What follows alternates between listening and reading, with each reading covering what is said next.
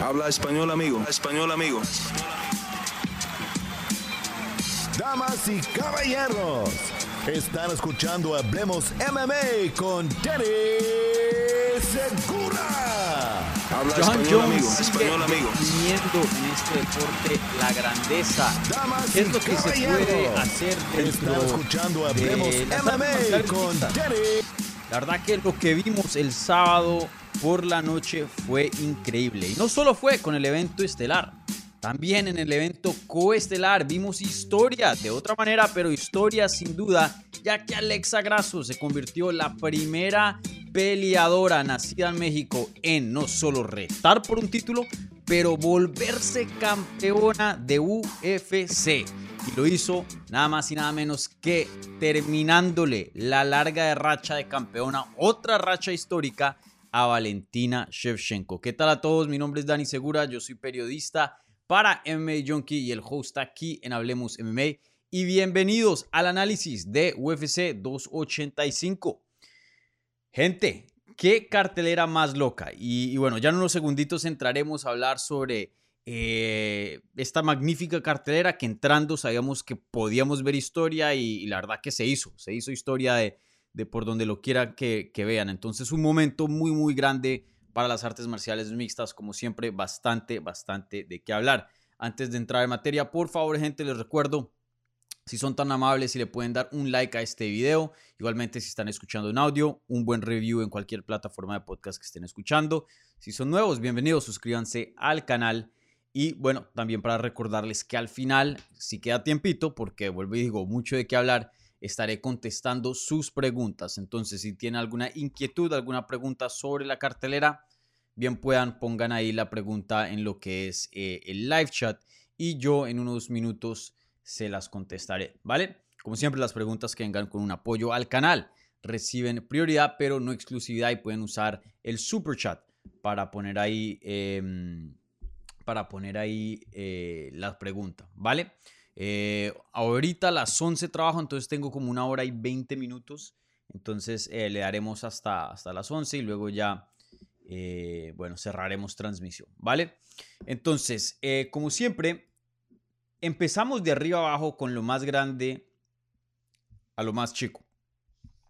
Entonces, en este caso, en el evento estelar de la cartelera, John Jones, después de tres años de estar ausente de las artes marciales mixtas, regresa y derrota a Zero Gun vía sumisión guillotina en el primer asalto justo a los 2 minutos y 4 segundos. Esa victoria y esa finalización lo corona como el nuevo campeón de peso pesado de UFC, ya que John Jones y Gunn estaban peleando por el cinturón vacante que Francis Ngannou dejó atrás después de volverse agente libre y no renovar contrato de UFC. Y bueno, eh, ya en unos segundos hablaremos sobre el futuro de John Jones y todo eso, pero primero hablemos del desempeño. Qué desempeño tan bueno. La verdad que yo esperaba que ganaba. Como saben, en la previa que hice con Héctor Vázquez unos días antes de la pelea, el jueves pasado, yo había escogido a John Jones. Eh, fue una decisión no muy fácil, ya que pues eh, Zero Gun yo pensaba que tenía un buen chance aquí, vamos a ver una pelea muy muy reñida, pero me fui con John Jones al final del día. Y, bueno, eh, eso fue prácticamente lo que pasó, pero no de la manera que me imaginé. La verdad que yo esperaba una pelea más larga, una pelea más pareja, una pelea donde eh, veremos o, o, estábamos supuestos a ver esos tres años de ausencia de John Jones, porque no cualquiera se puede ir tres años del deporte y regresar como si estuvieran eh, peleando frecuentemente como un peleador activo. Igualmente creo que el peso, eh, una pelea, la primera pelea en el peso pesado y claramente su físico había cambiado. Eh, esperaba ciertas cositas que, que hubieran eh, molestado, que hubieran tenido un factor un poco en el desempeño de John Jones. Pero ese no fue el caso. Y, y pueda que ese hubiera, hubiera sido el caso si la pelea hubiera sido más larga, pero no lo fue, obviamente. Fue una pelea muy, muy corta. Pero lo que vimos fue un John Jones listo. Llegó a pelear y empezó a pelear inmediatamente. John Jones Eh, era un hombre con una estrategia, con un game plan, con un propósito. Entró ahí presionando a Zero Gun, eh, intentando achiquitar el octágono lo más posible, ya que Zero Gun es un peleador que eh, cuando está en sus mejores momentos tiene espacio, tiene movimiento, puede pegar y salir. Eso fue lo que John Jones entró ahí a quitar. Hizo un excelente trabajo haciéndolo en una patada que manda Zero Gun. John Jones la alcanza a coger, lleva la pelea al suelo. Y desde ahí fue como una cinta negra contra una cinta blanca. La verdad que John Jones hizo lo que quiso con Zero Gun. Eh, no lo dejó pararse, lo tumbó al suelo, le tomó la espalda. Eh, luego Gunn intentó eh, volver a sus pies. En el transcurso de eso, Jones lo, pega contra la jaula, pone una guillotina y hasta ahí llegó la pelea. Se acabó. y fue un momento un poco increíble en el sentido de que esperábamos más. yo, el mismo Gunn yo creo que esperaba más. Y creo que John Jones no te va a decir esto, pero hasta el mismo John Jones y su equipo yo creo que esperaban más. Eh, aunque él dice que no, que esperaba obviamente una victoria rápida y, contundente. Pero la verdad que eh, aquí hubo varios factores. Uno, que John Jones se vio mejor de lo que pensamos que se iba a ver, se vio increíble. Y a la misma vez creo que este, bueno, creo no, este es el peor desempeño que ha tenido Zero Gun. Y él mismo se los dijo a, nos dijo eso, se lo dijo al mundo en la rueda de prensa y está muy, muy Em, dolido y muy, muy bravo con sí mismo por el desempeño que tuvo ahí en la jaula. Y, sí, John Jones la verdad que se vio excelente, eh, se corona como campeón, uno de los pocos peleadores, creo que solo han habido ocho en toda la historia de UFC que han podido ser campeones de dos divisiones. Estamos hablando de Conor McGregor, estamos hablando de Henry Cejudo, estamos hablando de eh, Daniel Cormier, estamos hablando de BJ Penn, eh, Amanda Nunes, y, bueno, por ahí hay otros nombres que se me escapan, pero la lista es bien corta. La lista es bien corta y esto es algo histórico, no es fácil de hacer. Y la verdad que eh, John Jones lo hizo ver fácil, aunque probablemente pues es algo muy, muy complicado de hacer, ¿no? No cualquiera puede llegar a ser campeón de, campeón de una división, mucho menos dos. Entonces, la verdad que increíble, increíble, increíble el desempeño de John Jones. Y, y antes de entrar al futuro, tenemos que hablar del presente. Y en ese entonces lo que era futuro, hoy día presente, en la previa habíamos hablado de qué pasa si John Jones gana. ¿Qué significa una victoria sobre John Jones? O de John Jones, perdón. Y prácticamente el análisis fue puede significar muchas cosas y todo depende del tipo de desempeño. Yo les dije, yo no voy a decir que una victoria automática lo pone como el mejor de todos los tiempos, sí o sí, porque puede ser una victoria controversial, puede ser una victoria donde se ve muy mal, etcétera, etcétera, etcétera. Pero la verdad que este fue el mejor de todos los casos, literalmente finalización en el primer asalto y Gunn no tuvo ningún tiempo donde fue ofensivo. La única parte donde la verdad hirió a John Jones fue cuando le conectó en lo que es las partes bajas y tuvieron que parar el combate, ya que es obviamente un, un strike, un, un golpe ilegal. Pero fuera de eso, la verdad que John Jones no tuvo ningún problema, ninguna lesión, no tuvo ningún golpe, salió del octágono eh, sin ningún rasguño. Entonces, literalmente con el mejor resultado posible en mano. Ahora yo hago la pregunta. Y justo esto me acuerda también sobre la pregunta de la transmisión. Si bien gente me estoy acordando. ¿Qué es? Y es esta misma pregunta que que vamos a, contestar. John Jones es el GOAT, o sea, el mejor de todos los tiempos. ¿De MMA, sí o no? Vayan, ahí está la encuesta abierta, den su voto y al final vamos a pasar, repasar, perdón, el resultado. Eh, pero yo les doy y les daré un mejor análisis cuando repasemos la pregunta, pero creo que no, no puedo pasar la página y ya empezar a hablar de Alexa o de Zero Gun o etcétera, eh, sin hablar de esto, porque esto era una una parte gigante de lo que era esta historia de John Jones regresando, y no solo regresando, pero en peso pesado por el cinturón, etcétera, etcétera, etcétera. Eh, en mi opinión, sí. En mi opinión, sí. Y ustedes saben que yo tenía a George St. Pierre como el número uno. Eh, gran parte de eso era porque George St. Pierre había podido conseguir un campeonato en una categoría de más, algo que John Jones no tenía. Los, dos tenían rachas muy largas. Sí, yo sé que John Jones tiene una derrota, aunque fue por descalificación. eh, George St. Pierre dos, pero esas dos derrotas contra Matt Hughes y Matt Serra, él las vengó, entonces pudo ahí borrar. Él tiene dos victorias sobre Matt Hughes, él tiene una victoria sobre Matt Serra. Entonces, em, ese, esa era la diferencia grande para mí. Un cinturón de más en una categoría más pesada. Y, y ese argumento ya no existe, ya que John Jones ha hecho exactamente eso. Subió de división y conquistó una categoría nueva. Ahora, sí hay una diferencia pequeña, y aquí ya estoy siendo bien picky, como se diría en inglés, splitting hairs, ya estoy siendo muy, pero muy detallista. Eh, pero George St. Pierre le ganó un campeón. Le ganó a, George, a Michael Bisping, que no solo era campeón, pero ya tenía una defensa de título bajo de su cinturón. En este caso, desafortunadamente, y, no es culpa de John Jones, le gana a un peleador que no es campeón.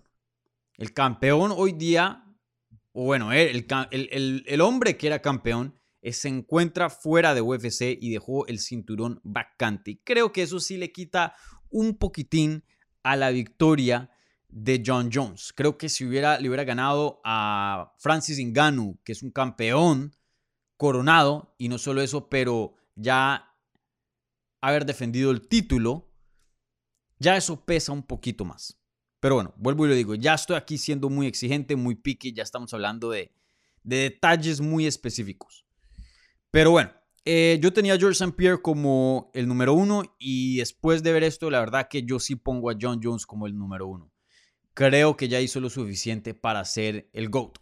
Porque la verdad es que a George St. Pierre lo hemos visto perder, por más de que haya vengado esas derrotas eh, a John Jones no lo hemos visto perder. Sé que tiene oficialmente una derrota en, su récord, pero vayan y vean la pelea. Le pasa por encima a Matt Hamill, pero un codo ilegal que en mi opinión no debería ser ilegal. Eh, si puedes pegar un codo así, ¿cuál es la diferencia que pegues un codo así?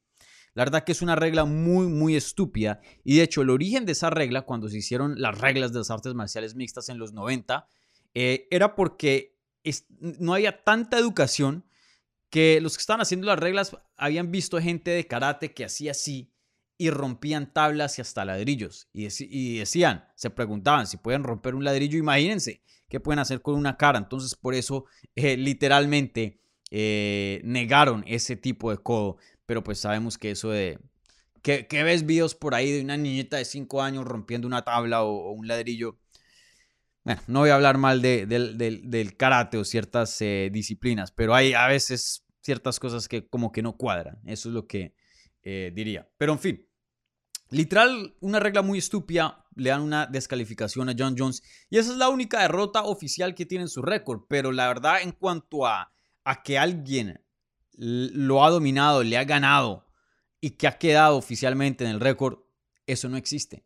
No existe. Entonces, tú añadas un récord perfecto, un récord probablemente mejor que el de George St. Pierre. George St. Pierre tiene nombres muy, muy buenos, pero la mano de leyendas que John Jones le ganó empezando su reinado como campeón es un, un, comienzo de un campeonato nunca jamás visto y yo creo que nunca lo veremos en la historia, ya que John Jones llegó en el tiempo perfecto, una división que estaba llena, llena, llena, llena, pero llena de leyendas. Estamos hablando de Shogun, de Lioto, de Rashad Evans, de Rampage Jackson. Mejor dicho, una lista Glover Teixeira, una lista bien, bien prestigiosa. Eh, Daniel Cormier, mejor dicho. La lista es muy, muy larga. Alexander Gustafsson. Aquí me puedo quedar hablando todo el día. Entonces, eh, añades todo eso, el récord, no derrotas, ya dos cinturones. No solo eso, pero cómo lo hace. Em, pocas veces ha tenido John Jones adversidad dentro de sus combates. La verdad que por lo general los gana cómodamente. Y, y, y sí, yo no puedo ver UFC 285, yo no puedo ver este desempeño, sumar lo que ha hecho y irme de esta cartelera diciendo que no es el mejor peleador que yo he visto en mi vida. La verdad lo es. John Jones es el mejor, punto. Es el mejor. No hay nadie mejor que John Jones, no hay nadie que ha hecho un mejor trabajo que él. Ahora, hay gente de pronto que ahora trae, em, y esto es hecho, ¿no? Obviamente eh, las fallas que tuvo en lo que es los exámenes de antidoping, pero bueno, ya esa es otra conversación para otro día. Eh, en lo personal, y no quiero entrar mucho en esto porque puede ser un, un punto muy largo de conversar, pero que quita algo, pues sí, quita algo de brillo, ¿no? Porque es una falla, pero al final del día, mmm, yo no sé qué tanta influencia traiga ese tipo de cosas. Y bueno, George St. Pierre, por ejemplo, el que yo lo tenía como número uno, él peleó en una era donde no existía USADA. Y sé que, pues, eh, George St. Pierre es muy nice, eh, no está en ninguna controversia, esto, lo otro, pero no podemos creerle así a la gente, ah, porque es nice y, y se viste con trajes y, habla como profesional. Él no ha hecho nada. Vuelvo digo, no estoy acusando a George St. Pierre, pero no tenemos garantía. Entonces, esto es muy raro porque hay peleadores que han peleado en la era de USADA, otros no. Entonces ahí, ahí cómo es la cosa, ¿no? Entonces, eh, bueno, en fin, para mí John Jones es el mejor de todos los tiempos, comprobado con lo que vi anoche en UFC 285. Súper, súper impresionante su victoria sobre Zero Gun. Bueno, ahora sí hablemos de, del futuro de estos dos peleadores. Empezaremos con John Jones, o seguiremos con John Jones y luego ya al final hablaremos un chin de Zero Gun antes de pasar la página al evento coestelar de la cartelera. Eh, pero pero sí, la verdad que lo que sigue ahora creo que es muy claro. No creo que. Eh, no creo que toca ser un genio para más o menos ver a dónde va la cosa. Eh, John Jones va a pelear contra Stipe Miocic. Esa es la pelea. De hecho, esa es la pelea más grande que hoy día se puede hacer actualmente dentro de UFC. Hace unos meses era Jones contra Engano. Pero Engano se va, ya esa pelea queda anulada. La segunda pelea más grande que se podía hacer era John Jones contra Stipe Miocic, el campeón más, más respetado, el campeón con más éxito dentro de UFC. Eh, sin duda tiene mucho más prestigio, mucho más reconocimiento que Zero Gun. Esa era la mejor pelea. Por X o Y razón, no sabemos exactamente las eh, razones. Yo he escuchado por ahí que Stipe no estaba listo, que estaba lesionado, pero él ha dicho en entrevistas que, que no, que estaba bien. Eh, pero bueno, por cualquier razón esa pelea no se da. Terminamos con Zero Gun contra John Jones, que era la, la tercera mejor opción. De todas maneras, no, es una opción mala, pero sin duda no es la, la más apetecida. Bueno, ya con esa pelea a un lado, lo más obvio es Stipe Miocic. Stipe quiere la pelea para julio, John Jones quiere la pelea para julio, UFC quiere hacer dinero, quiere vender pagos por evento si pusieras a John Jones contra Pavlovich, John Jones contra mm, Tomás Pinal, aunque está lesionado, John Jones contra Curtis Blades, aunque esos peleadores vienen en rachas espectaculares y se merecen esas peleas, Stipe Miocic ha estado inactivo, no ha peleado desde un buen. Su última pelea fue una derrota contra Engano, donde lo finalizaron, ¿qué? Eso fue hace dos, tres años también, hace bastante. Fue en el 2020, a principios de la pandemia. Fue en agosto del 2020, me acuerdo muy bien. Chito Vera peleó contra Sean O'Malley en el evento coestelar de esa cartelera. Em, no, perdón, me equivoco. Em, esa es la de Daniel Cormier. Em, sí, Stipe Miocic no ha peleado en un buen de tiempo. Eh, sin duda, no creo que se merezca esta oportunidad más que Curtis Blades, más que Sergey Pavlovich. Pero ustedes saben, ustedes saben cómo funciona este deporte. Cómo funciona UFC específicamente hablando. La pelea más grande, y no los culpo, y de hecho si yo estuviera en cargo de UFC, hasta también de pronto me voy con esa opción. Pero la pelea más grande posible hoy día es John Jones contra Stipe Miocic. El nuevo campeón contra el campeón, históricamente hablando, más exitoso en los pesos pesados.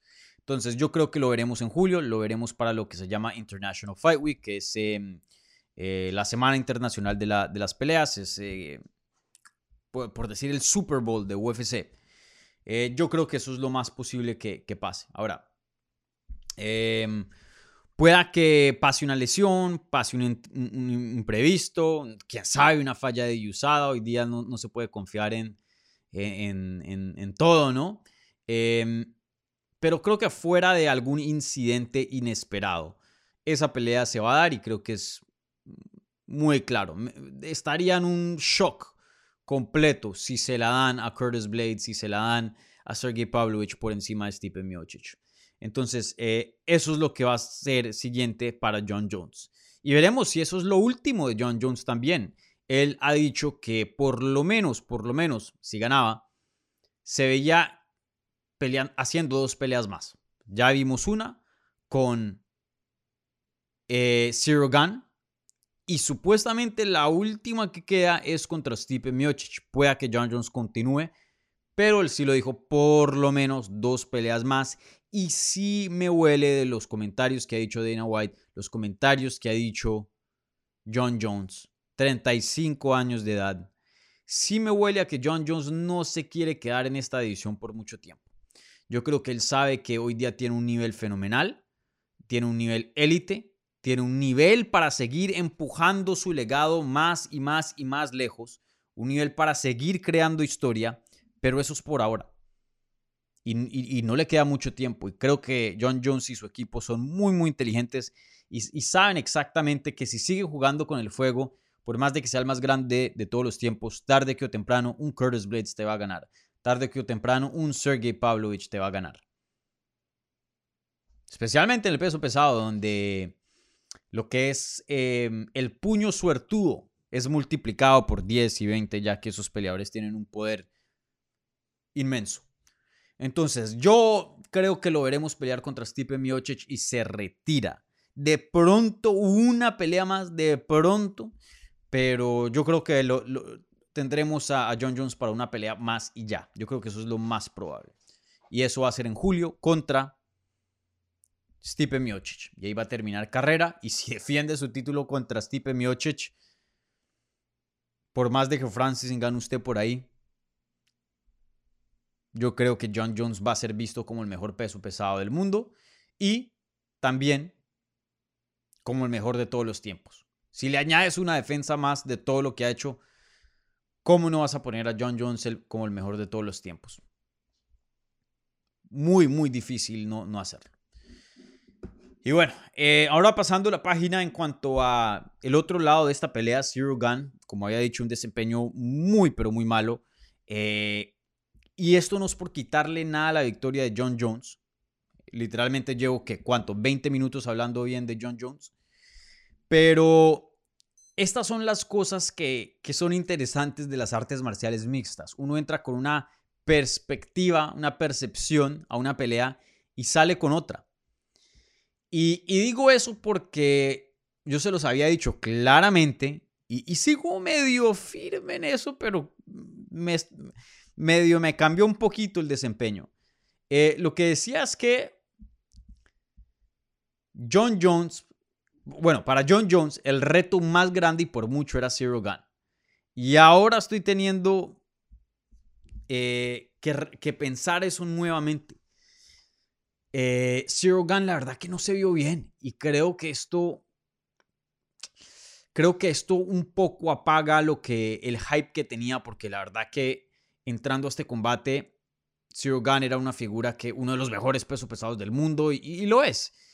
Eh, súper fenomenal, súper atlético, pelea como uno de 185 en peso pesado.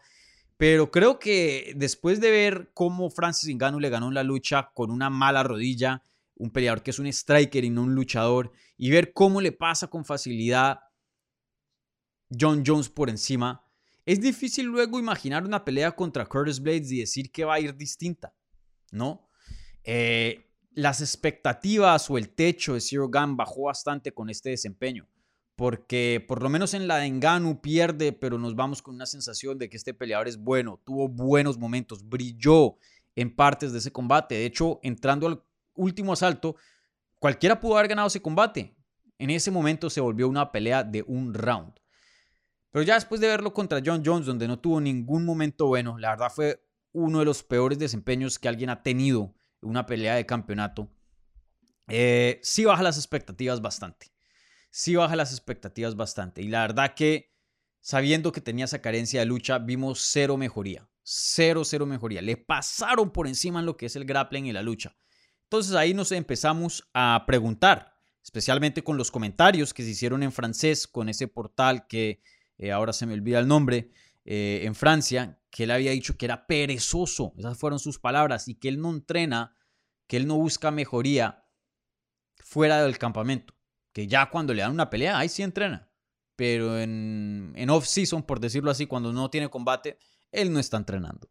Entonces, tú sumas todas esas cosas y uno dice, men, de pronto el, de pronto el potencial que veíamos en Zero Gun ya no es igual de grande al que, al que, que tenía entrando a UFC 285. Entonces, veremos qué pasa con Zero Gun. Él no es muy joven de edad, creo que tiene como 32 años de edad.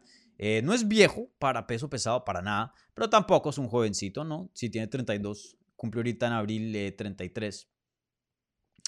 Eh, em, él es muy joven en cuanto a, edad, millaje de artes marciales mixtas, ya que apenas lleva como profesional como 5 años.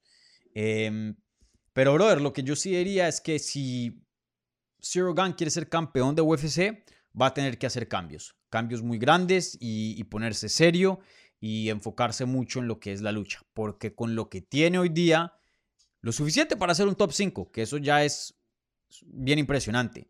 Pero para, para ser campeón, no. Para ser campeón no, no puedes tener esos huecos tan grandes. No, no, no los puedes tener. Un Tomás Pino te va a tomar ventaja sobre eso. Un Curtis Blades igualmente. Un Jailton Almeida, que ni siquiera está en el top 5.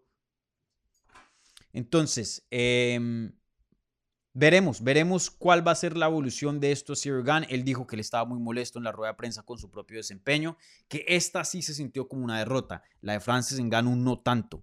Eh, espero que mm, esa molestia, que esos eh, sentimientos negativos despierten algo en él, porque sí es un peleador con bastante potencial y sería una pena gigante no verlo maximizar eso, porque la verdad que sí, lo que se vio el sábado no, no fue un buen desempeño no fue un buen desempeño. Veremos qué, le sigue a Zero Gun. Sin duda va a pelear contra otro contendiente. Em, y en el futuro me gustaría verlo contra un luchador para, para que lo pruebe en esa área, porque esa es la área donde tiene carencias.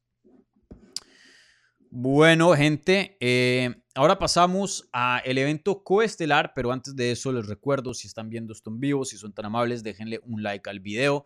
Y si son nuevos por acá, Bienvenidos, suscríbanse al canal para tener más contenido sobre las artes marciales mixtas en español.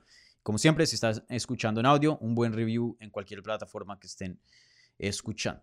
Y bueno, les recuerdo, al final aquí va a eh, contestar unas preguntas si nos da el, eh, tiempo. Entonces, eh, pónganlas ahí en el live chat y, en unos minutos pasaremos a, a las preguntas, ¿vale? Como siempre, eh, preguntas de que vengan vía el super chat con un apoyo al canal reciben prioridad aquí, pero eh, no exclusividad. ¿Vale? Bueno, bueno, y creo que aquí tengo otro. Si han visto las nuevas gráficas, ¿no? Miren esto. ¡Ja! Ahí me pueden seguir en las redes, arroba Dani Segura TV. Si quieren eh, mantenerse al tanto del mundo de las artes marciales mixtas, gente, vayan y, denme un follow ahí en, en Instagram y Twitter. Bueno, ahora sí pasando al evento coestelar de la cartelera. También vimos historia. También vimos historia. Alexa Grasso, la primera mujer nacida en México en retar por un título, hace lo imposible y nos da la sorpresa más grande que hemos visto por ahora en el 2023. Y eso es que derrota a la campeona Valentina Shevchenko terminándole una racha de siete defensas de título consecutivas, el récord hoy día en lo que es UFC femenil. Termina una racha literalmente histórica y no lo hace por decisión, no lo hace con el boxeo, con un tiqueo, un knockout. La somete, gente, la somete. Y vuelve y hace historia nuevamente, volviéndose la primera mujer mexicana en ganar un título indiscutido de UFC. Creo que por aquí tengo un efecto de, aplaudir. A ver. Raro ahí con un grito ahí medio extraño. Pero bueno, en fin. Felicidades, Alexa Grasso. Felicidades por hacer historia. Eh, sí se puede. Claro que sí se puede. Eh, yo sé que Brandon nos demostró que sí se puede. Él la tenía difícil. No voy a decir que no. Ser campeón es súper jodido. Llegar a UFC es difícil. Mantenerse dentro de UFC es complicado. Subir los rankings es extremadamente difícil. Ganar un, retar por un título de UFC, muy, muy difícil. Obtener ya el cinturón, extremadamente difícil. Brandon Moreno mostró a todos los peleadores mexicanos que sí se puede. Pero pues, en, los, en cuanto a las apuestas, Brandon Moreno tenía un buen chance. De hecho, entró como favorito, si no estoy mal, eh, cuando peleó esta última vez contra Davison Figueiredo en Brasil. Y creo que también eh, Jair era favorito contra Emmet. Aquí Alexa Grasso sí demostró que sí se puede. Que claro que sí se puede. No solo ganó y nos dio una de las sorpresas más grandes del 2023, pero sometió a Valentina Shevchenko en ese cuarto asalto. A una de las mejores de todos los tiempos. Para los que ahora duden si es que Irene Aldana le llegan a dar la pelea de campeonato, ahora sí todo es posible. Ahora sí no pueden dudar a Irene Aldana. Lo que estamos viendo es magia. Y esto me encanta de las artes marciales mixtas. Es un deporte muy lindo donde se presta para estos momentos mágicos. Mucho más que cualquier otro deporte. Lo que estamos viendo en México hoy día en el 2023 es como magia. Es como una película. Tres campeones mexicanos, mexicanos, perdón. Por un momento, por un momento, unos minutos, el, gran, el, número más grande de campeones por nacionalidad dentro de UFC lo tenía México. Jair, Brandon y Alexa. Luego pelea John Jones y los empata, ya que pues John Jones es americano. Entonces se une a Aljamain Sterling. Igualmente a, a... ¿Quién era el otro? Igualmente a... Bueno, es temprano. Igualmente a... ¿Quién es el otro campeón americano?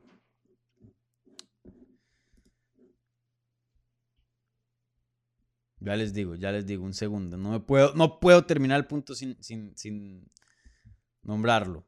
Teníamos dos. Ah, sí, Jamal Hill, claro. Ahora tenemos tres con John Jones.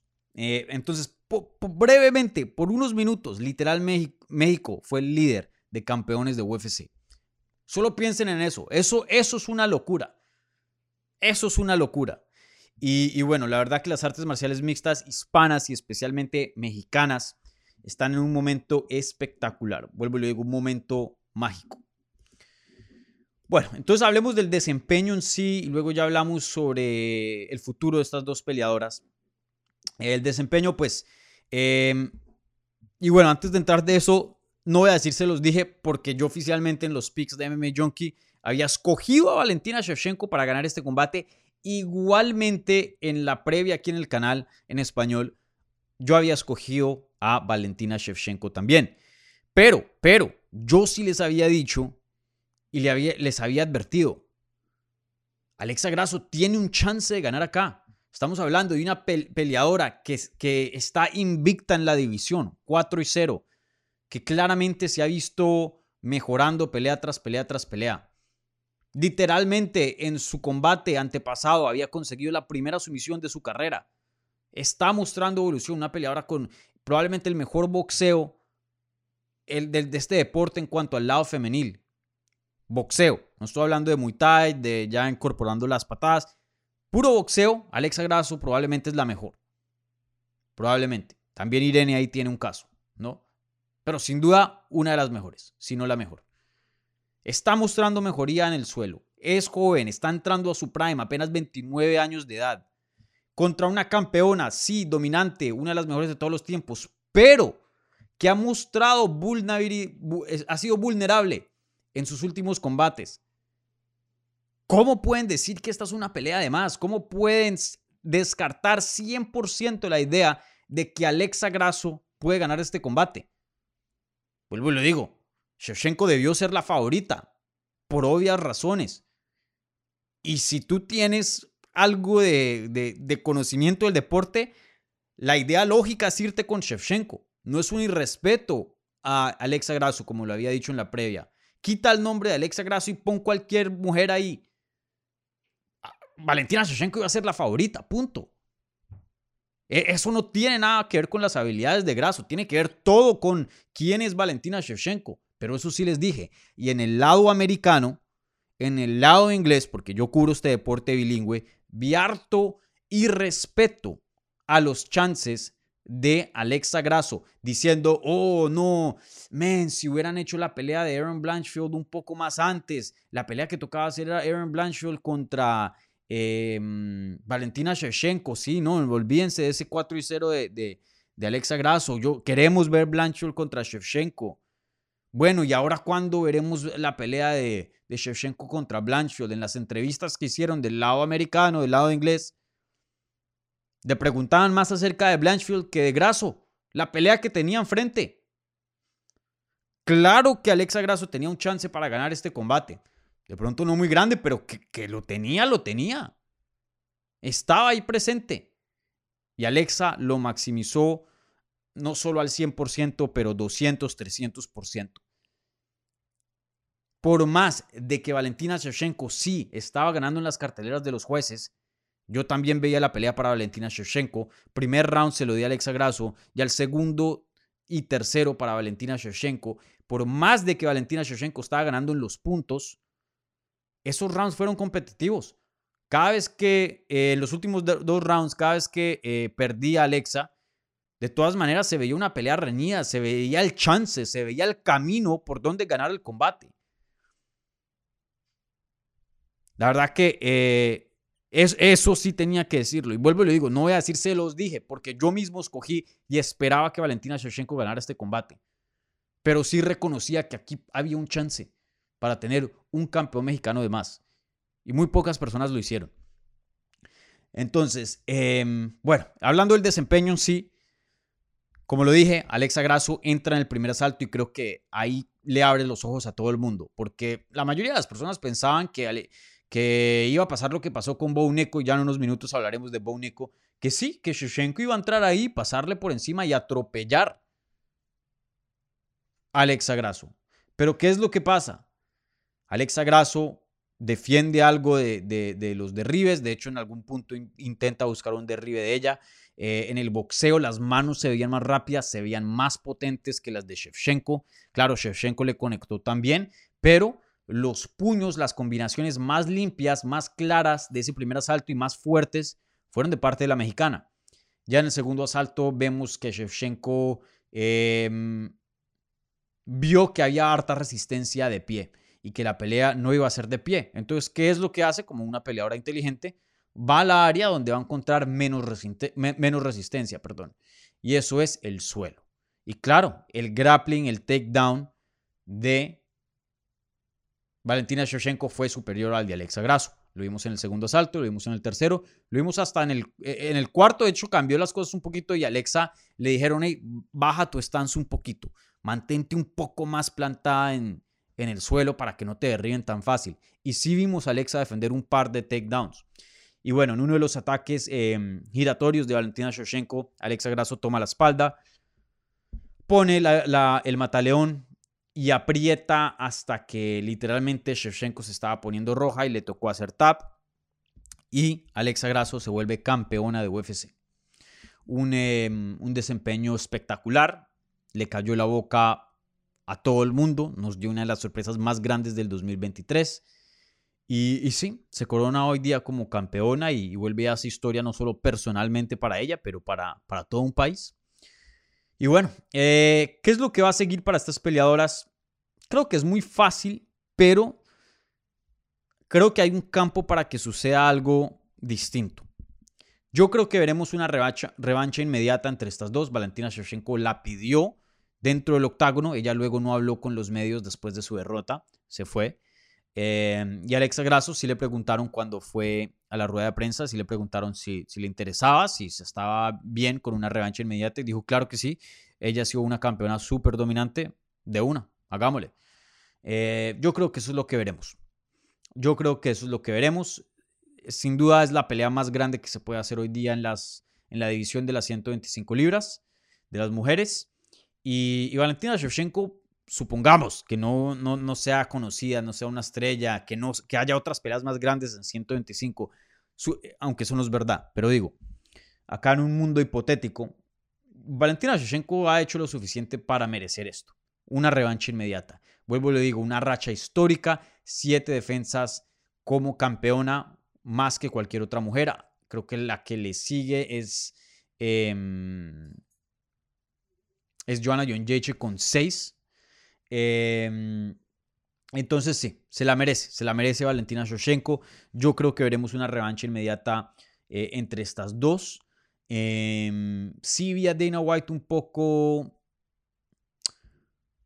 Yo sé que a él no le gusta hacer peleas esa misma noche, pero vemos muchas veces cuando pasa algo así, dice sí, revancha inmediata. Así como Kamaru Usman contra Leon Edwards, eh, se vio mucho más decisivo en decir eso. En este caso no lo vi tan decisivo. No sé si piensa que de pronto hay otra mejor opción por ahí. Em, pero no sé. Yo, yo creo que sí veremos una revancha inmediata. Vuelvo y le digo, la pelea más grande que se puede hacer en las 125 libras. Y solo por mérito, solo, Valentina Shevchenko se merece esa oportunidad de, de, no tener que hacer la fila otra vez. ¿no? Ella ha hecho lo suficiente en esa división. Pero sí, un desempeño excelente de Grasso, claramente está mostrando mejoría, claramente está en su prime, 29 años de edad. Esperen más de esta peleadora, creo que ah, de aquí en adelante, em, por más de que sea favorita o no entrando en combate, en este caso una revancha inmediata con Shevchenko, em, creo que muchas personas ahora sí la, ahora sí no, no, no, no van a ver no van a ver a futuro cuando hablemos de un combate de, de Alexa Grasso. Ahora sí la van a considerar como una amenaza legítima para cualquier peleadora, porque lo es, lo es. Eh, Alexa Grasso es una peleadora élite eh, y cuando estás hablando de peleadores de los dos, tres mejores del mundo, todos tienen chance, todos tienen chance. Entonces, Grasso claramente comprobando eso esta noche. Pero sí, histórico el desempeño de, Alexa, muy, pero muy bueno, muy bueno. Y felicidades a Alexa y a todo ese equipo, 100% eh, hecho en México, Guadalajara. Em, algo que vuelvo y lo digo, y, yo sé que ustedes de pronto eh, ahora se, se, les da un poco de jartera cuando ah, siempre menciono esto, pero miren, yo he estado cubriendo este deporte por casi 10 años profesionalmente. Eh, bueno, sí, ya 10 años. Em, y pues mucho antes de eso veía el deporte como, como fan. Esto hace 5 años era, no se imaginaba. Ya hace 10, olvídense. O sea, las artes marciales mixtas hace 10 años en México no casi ni existían. Era algo sí local, pero pero de que un peleador mexicano podía llegar a estas alturas ni se pensaba. Y en tan poco tiempo tenemos tres campeones. Increíble, increíble. Y lo que viene, ¿no? Y lo que viene, porque esto no para aquí. Vuelvo y le digo, Irene Aldana por ahí está presente eh, Jasmine Jauregui. Hay, muchos peleadores mexicanos que pintan para, para bastante. peleadores hispanos. Chito Vera ahorita pelea a finales de este mes. Que yo iré, yo estaré presente ahí en San Antonio en esa cartelera. Voy a hacer ese viaje. Em, sí, increíble. Increíble. Bueno, eh, ese es mi análisis del evento estelar, coestelar de UFC 85. Rápidamente voy a Em, hablar un poquito de otros resultados importantes, darles así un, pequeño resumen, un, pequeño análisis así como de primerasas, eh, porque quiero armar aquí un campito para contestar sus preguntas, ¿vale? Entonces, eh, les recuerdo, eh, en unos minutos estaré contestando sus preguntas, entonces pónganlas ahí en el live chat de YouTube si quieren tener aquí la pregunta en, en el programa. Y como siempre, las preguntas que vengan con un apoyo al canal vía el super chat reciben prioridad, pero no exclusividad. Y también, y aquí pongo la, gráfica, denle un like a este video si son tan amables, buen review en podcast. Y, bueno, eh, suscríbanse al canal si no lo han hecho y si son nuevos, pues bienvenidos. Bienvenidos por acá. Aquí Dani Segura, hablando con ustedes en directo. Bueno, bueno. Eh, Rápidamente entremos a otro resultado en las 170 libras. Shafka Rakhmonov derrota a Jeff New vía sumisión. Eh, Mataleón en el, en el tercer asalto a los 4 minutos y 17 segundos. Una pelea que... Mm,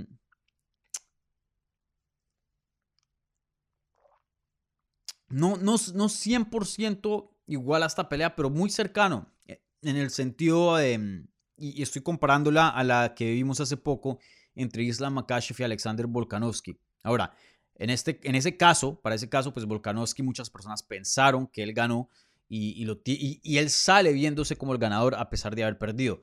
Este no fue el caso, obviamente. Em, hubo una clara finalización. Aquí no hay ninguna controversia, no hay ninguna duda quién es el mejor peleador. En este caso, Shafkat Rakhmonov. Pero sí quiero comparar a, estas dos peleas en el sentido de que el valor de los dos peleadores no bajó. Usualmente el que gana sube y el que pierde baja, como vimos en el evento estelar y en el evento coestelar. No se puede decir que el valor de Valentina Shevchenko no bajó un chin después de esa derrota. Pero esta es una de este, de este tipo de peleas que no se ven muy a menudo, donde sí hay un ganador, hay un perdedor, hay un resultado no controversial, contundente, claro, pero aún así yo creo que el valor de Jeff Neal subió bastante. Porque Shafkar Rakhmonov, antes de pelear contra Jeff Neal, se, había visto casi que inmortal, un peleador con ninguna carencia, un peleador que le estaba pasando por encima a todo el mundo con facilidad, un peleador con un nivel superior a toda la competencia y por mucho. Y, entra aquí contra Jeff Neal y sí fue superior, no solo con la finalización, pero antes de, haberlo finalizado Shafkar Rakhmonov iba ganando la pelea, en, mi opinión. Eh, pero Jeff Neal lo hizo ver un poco más humano. Jeff Neal le conectó hartísimo, hartísimo, hartísimo, hartísimo y le defendió bastantes derribes. Bastantes derribes. Y creo que eh, ya empezamos a ver la parte humana de Shafkar Rakhmonov. Yo todavía sigo pensando que es un peleador saso, que tiene un potencial increíble para ser campeón de UFC, pero ah, esa invencibilidad que traía creo que ya la vemos volverse un poco más humana. Porque si Jeff Neal le puede conectar, imagínense qué es lo que puede hacer, no sé, un Leon Edwards, un Camaro Usman, em, un Colby Covington. Peleas mucho más complicadas que Jeff Neal.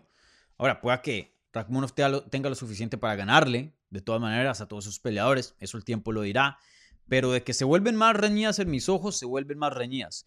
Jeff Neal tuvo bastante éxito en este combate, conectó con hartos puños, eh, le ganó en varias posiciones de clinch contra la jaula, donde Jeff Neal estaba siendo presionado y le hace una reversa y luego él es el que está en control, le, le, defiende hartos derribes eh, y vuelvo y lo digo, y lo, conecta bastante.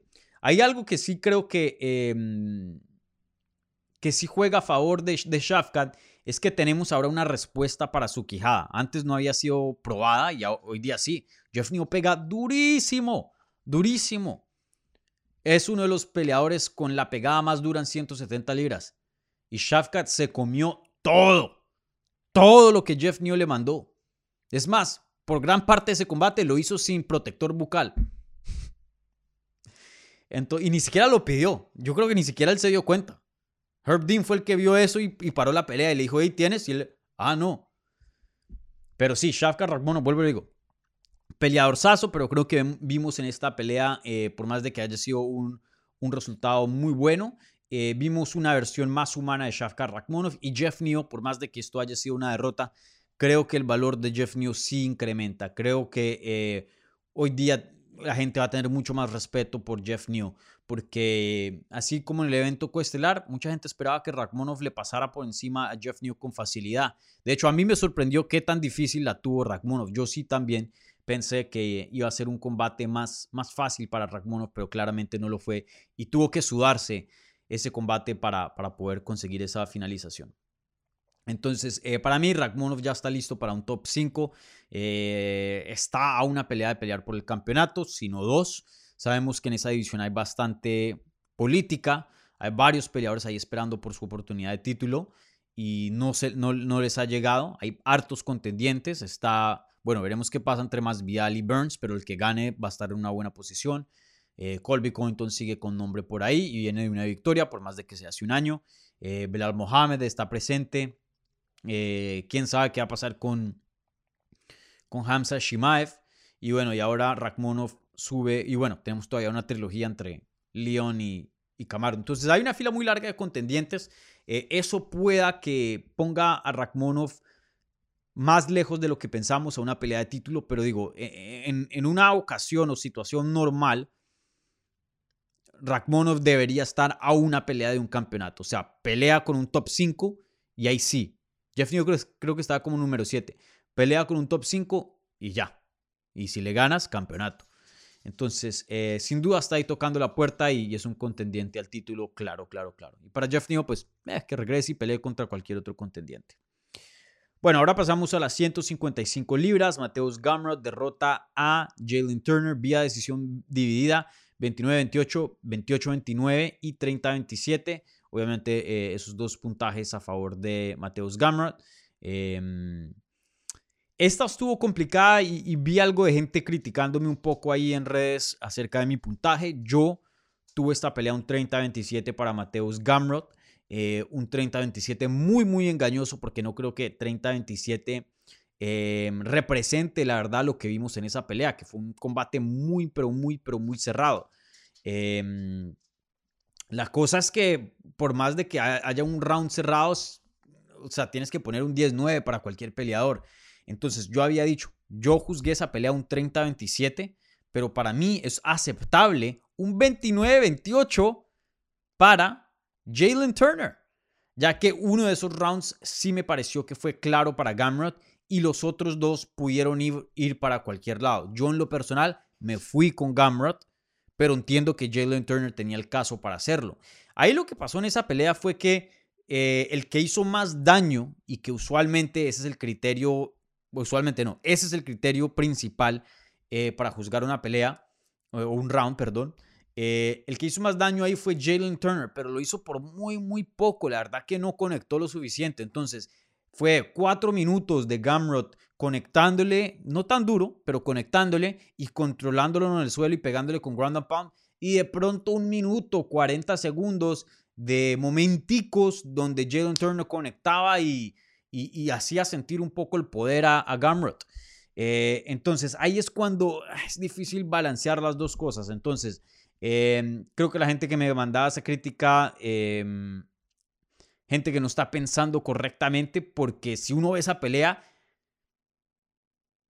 o sea, pueden haber varias verdades, no solo hay una verdad, ¿no? Si es, si esa pelea se puede juzgar, vuelvo y lo digo, dos rounds que van para cualquier lado, entonces si eso está presente, recuerden, o puede ser un 30-27 para Gamrot, o así como puede ser un 30-27, también un 29-28 para Turner. Entonces, eh, bueno, una pelea muy, muy cerrada, vuelvo y lo digo. Es, otra pelea, creo que aquí el valor de los dos peleadores sube. Gamrot sin duda es una amenaza para cualquiera, un buen striking, tomó esta pelea de corto aviso, un buen, eh, un buen eh, juego de takedowns, un buen control. Turner es el John Jones de las 155 libras, un poder increíble, largo, rápido. Eh, claramente le falta en la lucha, aunque tenemos que tener en cuenta que se fajó con uno de los mejores en ese departamento e, en la división. Pero si Jalen Turner quiere ser un día campeón, hoy día ese título, el dueño es Islam Makashev, eh, Turner no tiene chance para ganarlo. Viendo cómo Gamrot le ganó una pelea contra Makashev, no le iría muy bien. Pero por lo menos ya sabe cuál es la área en la que se tiene que enfocar. Creo que Turner sí es un peleador muy bueno, joven, todavía con mucho potencial, pero claramente necesita mejoría en lo que es la lucha. Apenas 27 años de edad, así que tiene todo el tiempo del mundo para mejorarlo y, arreglar eso. Pero el peleador más versátil, más completo de esa noche fue Mateus Gamrot. Fue Mateus Gamrot. Em, esa edición está complicada. Veremos qué le sigue a, a, Gamrot, que había perdido en su pelea anterior contra Benio Dariush. Mm, yo creo que pelee contra, si Charles Oliveira llega a perder de pronto contra Charles Oliveira, o el perdedor entre Chandler y Fisiv, em, de pronto un Rafael Dos Anjos, em, eh, ese tipo de nombres me gustaría ver. Y, para Jalen Turner, eh, no sé qué tan grave fue la lesión de Dan Hooker, que fue su oponente original, pero me gustaría que, que, UFC volviera a visitar ese matchup y hicieran ese combate. Me parece un combate bueno y, y sí, me, me, gustaría verlo y creo que tiene sentido incluso después de que haya perdido ahorita en, en 285. Bueno, y ahora hablando de la primera pelea de la cartelera estelar, Bo Nico por fin hace su debut dentro de UFC y, hace lo que todo el mundo esperaba. Esto sí estaba en, en las apuestas. Eh, Bo Nico entró como, creo que 1500 menos 1500, que eso ya es abismal. Em, y bueno, hizo lo que todos pensábamos que iba a hacer. Le pasa por encima a Jamie Pickett, cierra la distancia, lo lleva al suelo y lo somete. Eso es lo que Bo Nico hace. Ahora, vi por ahí algo de controversia diciendo que Bo Nico le dio un rodillazo a, mm, bajo a, Jamie Pickett y por eso fue el takedown. Entiendo, entiendo, pues eh, yo vi la repetición y, y, sí se vio algo ahí, em, pero creo que si quitan eso, de todas maneras el resultado hubiera sido igual. No, no creo que eso hubiera impactado así muchísimo. También eh, Jamie Pickett no vimos que se haya desplomado como vimos con Mana Martínez en esa misma cartelera. Eh, él siguió peleando también, entonces no le dijo nada al referí. Entonces, em, ah, eh, entiendo por qué la gente de pronto se queja un poco de eso, pero aún así yo creo que el resultado hubiera sido igual. De hecho, miren al evento estelar. El primer intercambio a John Jones le pegan ahí abajo una patada durísima que en mi opinión venía con más impacto que, que la rodilla de Bo Neko. Y John Jones le pasa por encima a Zero Gun. Y le hubieran podido dar tres patadas más a John Jones. Eh, en, esas mismas partes y creo que hubiera ganado el combate igual a, contra Zero Gun. Eh, lo mismo aquí con Bo Nico. Eh, creo que eso no cambia nada. Entonces, entiendo que hay gente, las reglas son las reglas, pero, pero yo creo que ese resultado era inevitable. Y, si Bo Nico apenas 4 y 0 dentro de UFC, esto no se ve, especialmente en el 2023. De pronto, hace muchos años en el peso pesado se veían peleadores entrar 3 y 0, 4 y 0 pero hoy día en el 2023 no. Eh, y Bouneco, sin duda, el peleador con menos experiencia dentro de UFC hoy día, por mucho. Em, en cuanto a experiencia de artes marciales mixtas, obviamente. Pero, pero probablemente el, el peleador con más promesa dentro de UFC. Eh, yo creo que va a ser campeón sí o sí. Eh, es cuestión de tiempo. O sea, un peleador que ya Digan lo que sea de Jamie Pickett, no tenía el mejor récord, eh, tenía más derrotas que victorias dentro de UFC, etcétera, etcétera, etcétera. Pero solo el hecho de que Jamie Pickett llegó a UFC y ha tenido victorias dentro de UFC, eso ya lo pone por encima de, del, del 80% de los peleadores de este mundo. Muy pocos pueden llegar a UFC. Es, es jodidísimo llegar a UFC. Muy, muy difícil. Y sobre todo ganar. Hay peleadores que llegan a UFC y no ganan ni una y lo sacan. Jamie Pickett ha ganado peleas. Se ha medio mantenido. Veremos ahora después de esta derrota. No creo que, se quede dentro de UFC mucho tiempo. Pero sin duda se ha mantenido por un tiempito. Tiene dos victorias dentro de, de UFC y ganó un Dana White Contender Series. Un peleador de 4 y 0 no le debería ganar a alguien que está dentro de UFC. No, esto no debería pasar. Bo eh, por, vuelvo y lo digo, por más de que ese oponente no haya sido de, un nivel súper alto, tener en cuenta que Bo entró a esa pelea con 3 y 0. O sea, que alguien de 3 y 0, alguien que lleva peleando como profesional un año, no debería tener lo suficiente para ganarle a alguien con más de 20 peleas como profesional, más de 10 años de experiencia peleando como profesional y ya estando en UFC. Entonces, yo sé que hay gente que dice, ay, pero le ganó a Jamie Pickett analicen la situación otra vez, porque esto no debería estar pasando. Eh, súper, súper impresionante. Vuelvo y lo digo, por más de que Jamie Pickett no, no sea el peleador, eh, el mejor peleador de UFC.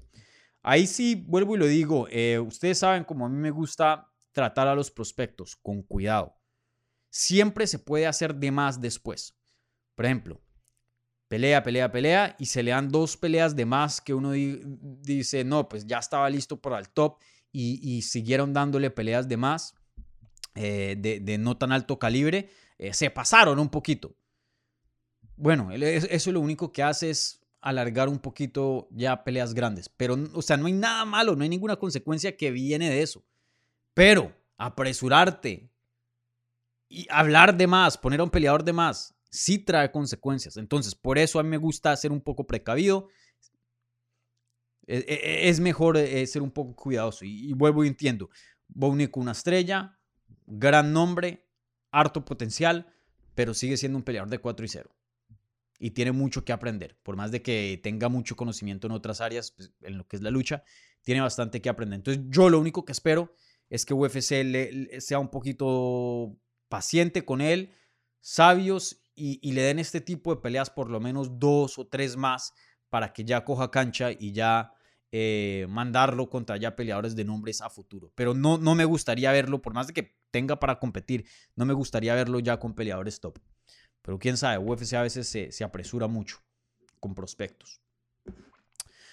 Eh, bueno, gente, ahora sí, eh, ese fue todo el análisis de la cartelera estelar. Voy a abrir el suelo para preguntas. Entonces, eh, les recuerdo, si quieren hacer una pregunta, pónganla ahí en el live chat. Voy a quedar por ahí unos 15 minutos o 20 minutos más, ¿vale? Y luego cierro transmisión. Entonces, vuelvo y lo digo, pongan ahí en el live chat preguntas. como siempre, las preguntas del super chat reciben prioridad, pero no exclusividad, ¿vale? Y bueno, y pongan ahí su voto en, la encuesta. Tenemos la encuesta ahí abierta. Eh, pónganla y, al final repasaremos eh, los resultados. ¿Vale? Bueno, como siempre, suscríbanse si no lo han hecho. Y denle un like al video o un buen review en podcast.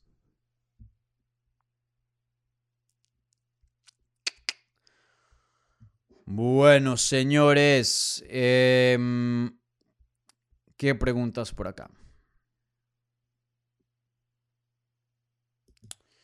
El Matthew dice, hola Dani, ¿cómo ves a Alexa Grasso para una revancha con Valentina? Yo vi superior a Alexa en striking y si pule un poco más eh, su y si pule un poco más su labor de suelo, creo que puede repetir el resultado. Eh, saludos, grande. Gracias, Matthew. Em, eh.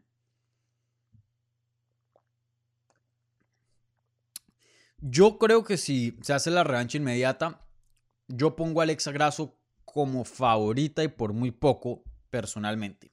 Pero ¿qué creo que es lo que va a pasar? Alexa Grasso, eh, perdón, Valentina Shevchenko será favorita, yo creo, y, pero no por mucho. Eh, creo que eh, Alexa Grasso se está haciendo respetar acá. vi mucha gente criticándome acerca de esto. no mucha, no mucha, de hecho, un par de personas. No crean, yo leo comentarios, eh, pues porque yo soy el que manejo y hago todo en este canal. Eh, en mi entrevista con Valentina Shevchenko, previo a este combate, que la publiqué el martes, algunas personas, hubo un par de personas que, mm, em, que me habían dicho, hey, Dani, ¿tú por qué preguntándole a, Valentina Shevchenko sobre el retiro y respetuoso? Primero que todo, no me parece para nada respetuoso, una pregunta muy, muy normal. Los peleadores se retiran. Valentina Shevchenko lleva literalmente 20 años como profesional en las artes marciales mixtas. Tiene 34 años de edad. Es una pregunta muy, muy normal. Entonces no le veo, y no le hice feo, ahí ya te, ves mal, te vas a... Yo lo hice por una pregunta, en, mi opinión, se, la, hice con mucho respeto. Pero algunas personas pensaron que yo estuve un poco insistente. Pero miren a lo que yo voy. Valentina Shevchenko lleva en este deporte 20 años como profesional, tiene 34 años de edad. Ahorita en dos días, el 7 de marzo, cumple 35. Eh, sí ya está empezando a, bajar revoluciones. Valentina, eh, claro, la división ha mejorado eh, y la está alcanzando, pero es un poquito de las dos cosas. Valentina antes estaba acá y la división acá. La división ha subido Valentina ha bajado y ahora ya están las peleas bien parejas, lo suficiente para que haya perdido su título. Y usualmente en este tipo de etapas los peleadores piensan mucho en el retiro o se retiran. Si, empiezan a ver decline, muchos se van. Y entonces ahí va mi pregunta, una pregunta muy normal para, para Valentina. ¿Has pensado en el retiro? 20 años como profesional, 35 años de edad. Una pregunta muy normal. Y vuelvo entonces aquí a mi punto, que va esta pregunta. Para una revancha, Valentina va a estar más vieja, más estudiada.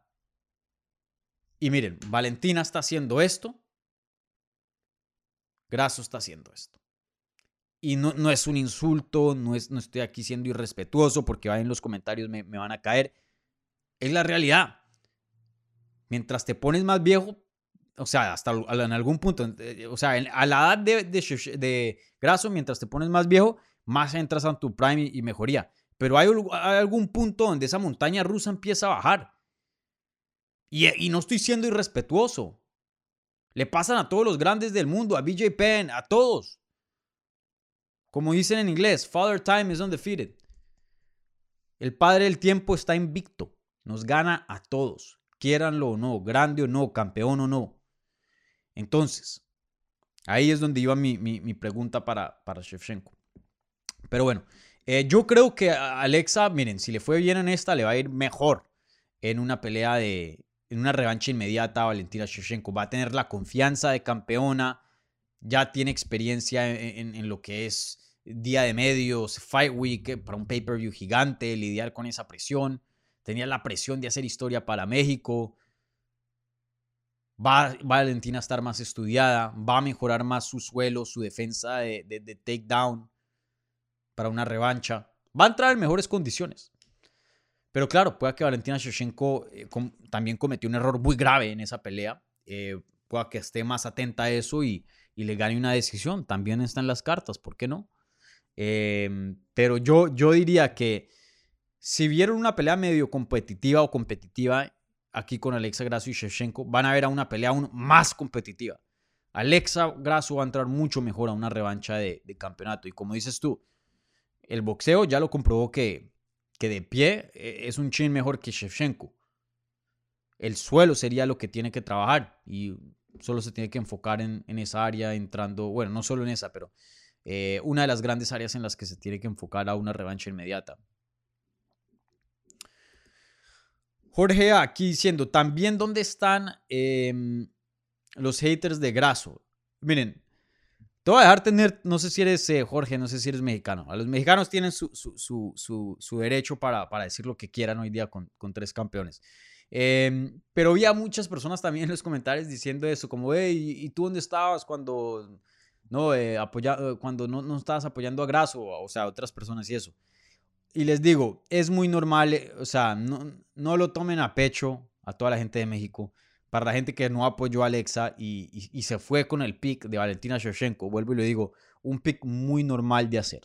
Eh, si tú te fuiste con Graso, pues bueno, todo tu crédito, pero el, pick previo a la pelea era muy lógico irse con, con Shevchenko. Shevchenko obviamente eh, estaba en un mejor momento. Graso evolucionó aquí bastante, dio un paso adelante, bastante. Entonces, em, no le den tan duro a la gente que, escogió a, a.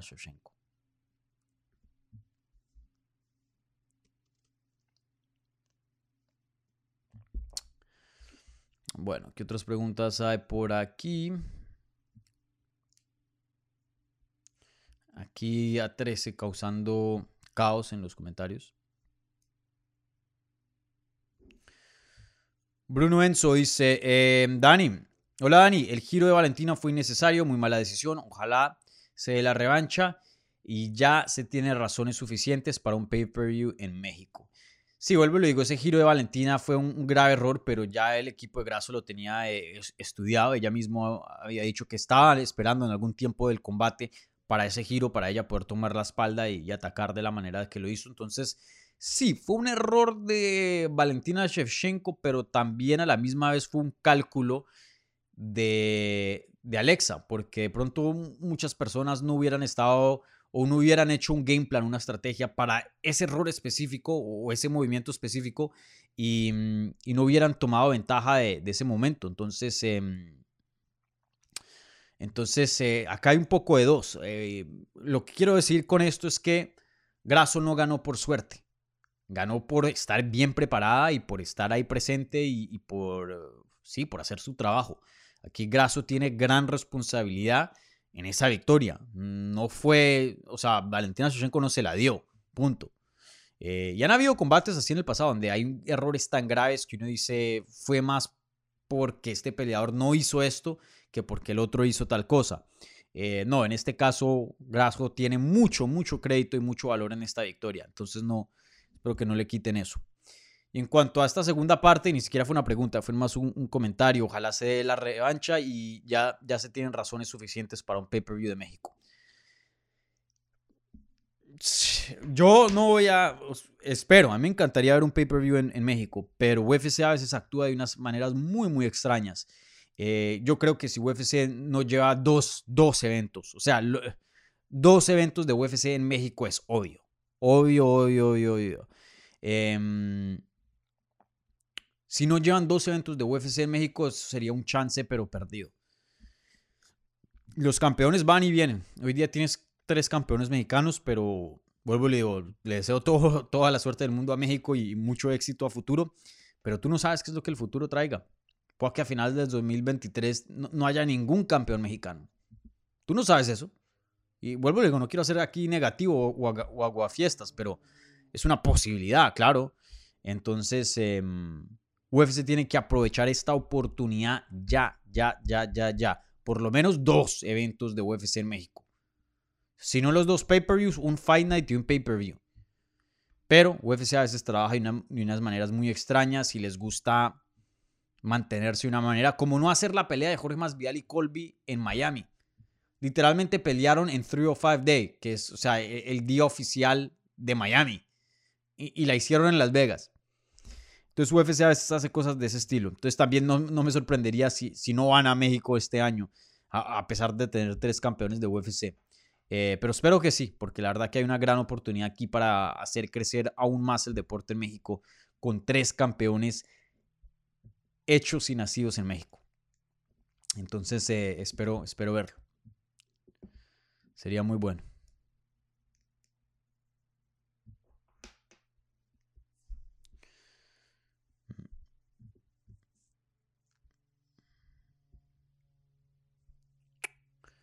Bueno, aquí tenemos eh, una pregunta del super chat, si no estoy mal. Bastantes comentarios hoy.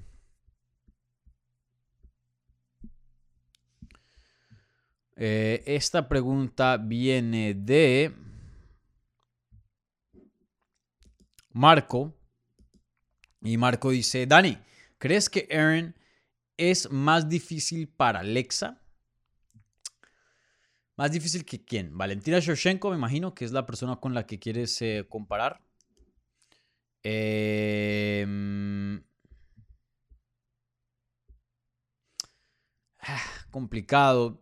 Eh, yo diría que sí, yo diría que sí. Eh, Shevchenko es más versátil que Aaron Blanchfield en cuanto a todas las áreas. Pero hablando del grappling específicamente, y eso fue lo que le dio más problemas a Grasso de, todas las áreas de, las artes marciales mixtas contra Valentina. Hablando del grappling específicamente, Blanchfield sí es mejor que Shevchenko, en mi opinión. Entonces, eh, yo creo que en cuanto a estilos de pelea, sí sería una pelea más complicada para Alexa que la pelea con Shevchenko.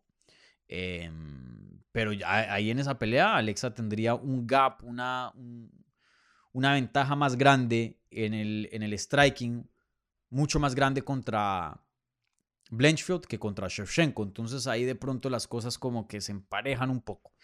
Pero si yo tuviera que escoger, yo creo que sí. Aaron Blanchfield es, es el matchup más complicado para Alexa Grasso hoy día. O Tatiana Suárez. Bueno, Tatiana Suárez ya le ganó a Alexa Grasso. Em, y Tatiana Suárez, pues eso fue en 115, pero Tatiana Suárez, pues hoy día hizo su regreso en 125, aunque tiene planes de regresar a 115. Y yo estaba en contra, yo sé que esto es otro topic, yo estaba en contra de eso, pero si yo soy Tatiana Suárez, yo pensaría muy, muy bien eh, bajar de, de categoría, porque el corte es jodido, es malo para la salud, cortar de peso y estar bajo esa grasa eh, corporal te hace más susceptibles para lesiones, que ya ha tenido muchas. Y brother, literalmente tienes una victoria, y no solo una, una victoria, pero una finalización sobre la campeona actual. Sí, yo sé que fue hace un tiempo, sí, yo sé que Alex ha evolucionado, pero pues eso sigue existiendo ahí. No solo te debería dar confianza en cuanto a un combate en sí, pero también es más fácil pedir una pelea de título y tener ahí un argumento ya teniendo una victoria sobre la campeona. Entonces, yo si fuera Tatiana Suárez pensaría muy bien otra vez sobre, sobre esas decisiones. Sobre esas decisiones, porque para mí 125 se ve una, una categoría más... Más... Em, sí, está posicionada mejor en 125, yo creo hoy día eh, Suárez que en, que en 115. Bueno, seguimos em, con las preguntas. ¿Cuánto tiempo vamos? Bueno, contesto una y, y me voy. Y bueno, y repasamos encuesta. ¿Sí ven? Me estoy acordando. Eh, ¿Qué hay por acá?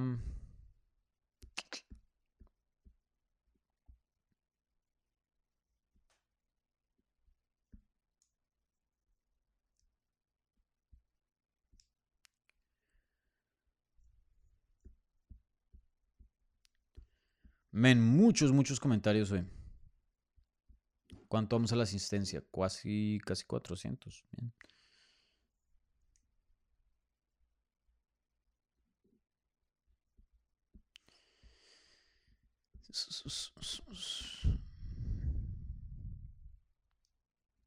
Ahora ya, ya estoy viendo comentarios, dice que, que, que Zero Gun muy inflado, que, que quién se le ocurrió escoger a Zero Gun entrando a este combate. Es muy fácil hablar después de, muy fácil hablar después de, pero entrando al combate, Zero Gun tenía un, bastante, bastante con qué decir que podía ganar el combate. Muy fácil hablar después de, eso es lo único que, que diría. Eso siempre pasa, ¿no? Ah, yo sabía, ah, tal cosa. Pero no. Bueno, aquí hay muchos comentarios y ni puedo ver qué es comentarios ni qué preguntas. Em, entonces voy a cerrar aquí transmisión, pero primero repasemos lo que es eh, la pregunta de la transmisión, ¿vale? La pregunta de la transmisión. Bueno, entonces voy a cerrar aquí encuesta. ¿Hay alguna otra pregunta del super chat? Déjenme me cercioro. No quiero aquí dejar a nadie por fuera. Eh, no, no señor. Bueno, entonces voy a cerrar aquí encuesta. Denme un segundito. Bueno, encuesta cerrada. Cerrada, cerrada, cerrada. Y la pregunta de la transmisión es, ¿John Jones es el GOAT, el más grande de todos los tiempos de las artes marciales mixtas? ¿Sí o no? 87% de ustedes dijeron que sí, apenas el 12% dijeron que no. E, e, esta para mí es muy fácil. Esta para mí es muy, muy fácil. Em, me gustaría mucho escuchar el argumento de la gente que dice que no. Creo que si alguien dice que no, y ustedes ya me escucharon hablar por qué pienso que sí, yo personalmente, eso, porque todavía ven a George St. Pierre que merita, pienso yo, pero la verdad que es, un poco complicado armar argumentos. Mm, no, complicado no, pero creo que ah, en este momento Jones sí es claro que es el GOAT. O creo que algunos de ustedes piensan que George St. Pierre todavía sigue siendo el número uno, que pronto hay un argumento ahí. O son haters de John Jones o les importa mucho las sanciones eh, de antidoping para John Jones, algo que George St. Pierre no tuvo. Creo que esas son las únicas opciones. Fuera, fuera de esas tres, de que o eres un hater de John Jones, o tienes a George. Pierre como el número uno, o, o le pones mucho valor a John Jones dar positivo por sustancias prohibidas. Eh, fuera de esos tres, no, no veo qué otra opción exista para decir que John Jones no, no es el GOAT. Em, para la gente que dice que ah, John Jones pues estaba dopado. ¿Saben cuánta gente John Jones peleó que estaba dopada? ¿Saben cuánta gente? Víctor Belfort. Vayan y vean el físico de ese man. Una nevera. Y le ganó. Cheo Sonnen admitió recientemente en un programa que estaba dopado peleando con John Jones. Le pasaron por encima. Sí, los esteroides y eso, claro que tiene un, un efecto, pero, pero también al final del día, si no eres un buen peleador, puedes hacer todos los esteroides y todo el dopaje del mundo y no vas a llegar a ninguna parte. No vas a llegar a ninguna parte. Es una conversación muy, muy complicada, muy larga de tener. Eh, este no es el, tiempo, pero yo vuelvo y le digo, le quita algo de brillo, pero no, no en cuanto a mérito, mérito, no, yo veo que no. Y vuelvo y le digo, George. Pierre, también un físico tremendo, no peleó en una época donde USADA existía. ¿Quién sabe qué tenían en el, en el sistema? También nunca sabe, nunca sabe. No, vuelvo y digo, no estoy acusando aquí, yo no sé nada, simplemente digo que la posibilidad pues siempre existe ahí, ¿no? Eh, pero sí. Bueno, gente, entonces voy a cerrar transmisión. Eh, un par de cosas em, antes de cerrar.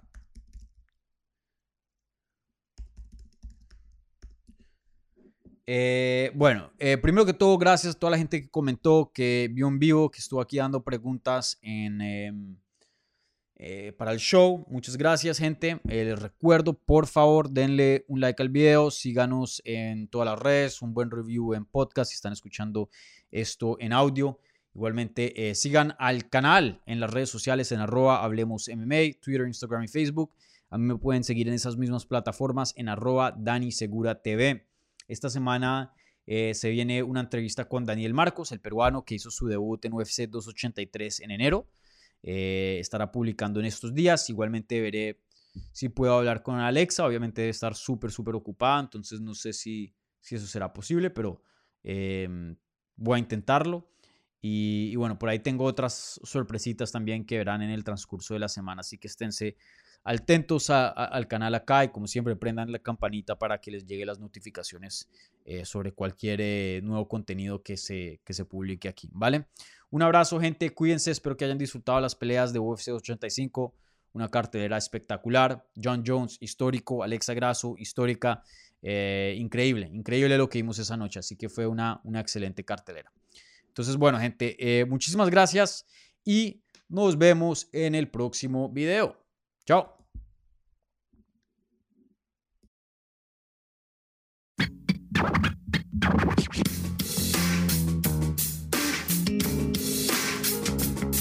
Gracias por escuchar Hablemos MMA. Si les gustó el show, los invitamos a que se suscriban en su plataforma favorita de podcast para recibir episodios semanales. También déjanos tu review o cualquier comentario. Pueden seguir Hablemos MMA en Twitter, Instagram y Facebook en arroba Hablemos MMA y me pueden seguir a mí en arroba Dani Segura TV. Hablamos la próxima semana.